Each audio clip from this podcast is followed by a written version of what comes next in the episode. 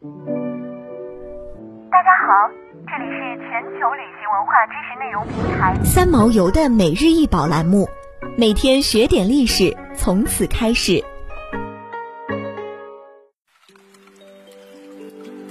每天学点历史，从每日一宝开始。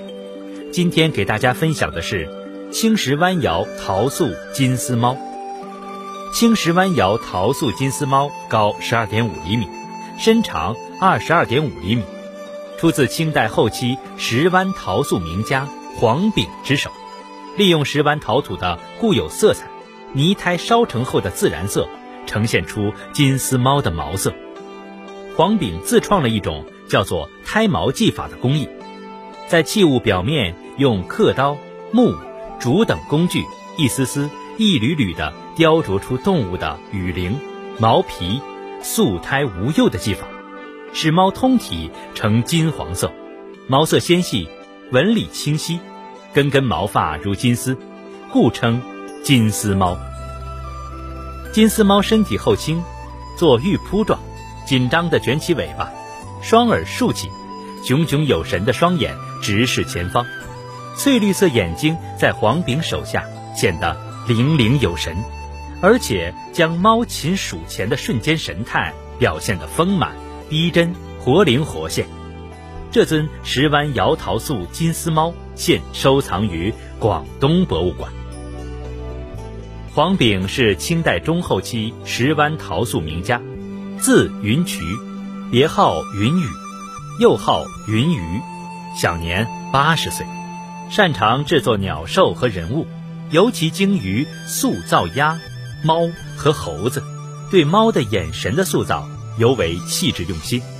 表现白天的猫，他会在眼中间用绿釉画一线瞳孔；表现夜间的猫，则用绿釉画出大圆瞳孔。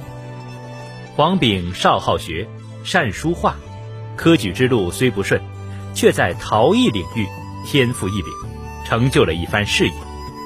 他将书画与陶艺结合。首创石湾陶塑胎骨出毛技法，成为胎毛技法的开派宗师，从而开创了一片新天地。这尊素胎金丝猫最绝妙的地方在于它的工艺。黄炳的胎毛技法影响深远，后代名家潘玉书的仿作《寿星鹿》，廖荣的胎毛狮，霍金的胎毛牛，曾良的胎毛狗和鹰。都是继承了黄炳的胎毛技法，数百年来，文人书画和民间艺术犹如阳春白雪和下里巴人，各行各路。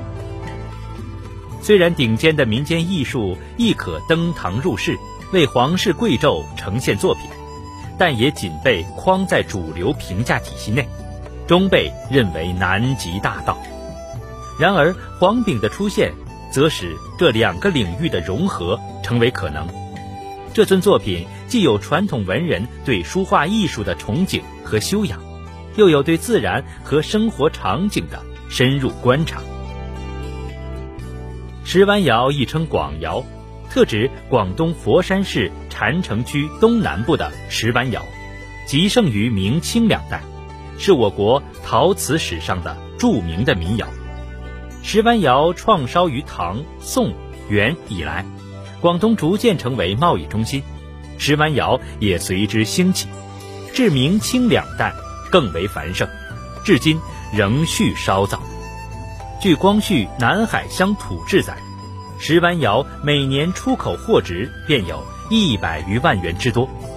明代后因善仿宋代钧窑釉色而名扬天下，被称为广钧。因其胎为陶土，也被称为泥菌。石湾窑生产的产品通称为石湾陶，其产品种类丰富，胎体敦重，釉层厚实，釉彩光润绚丽。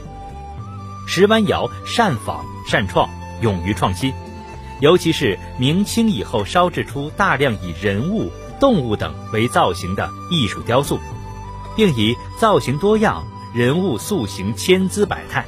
神形兼备的风格，在中国古陶瓷史上独树一帜。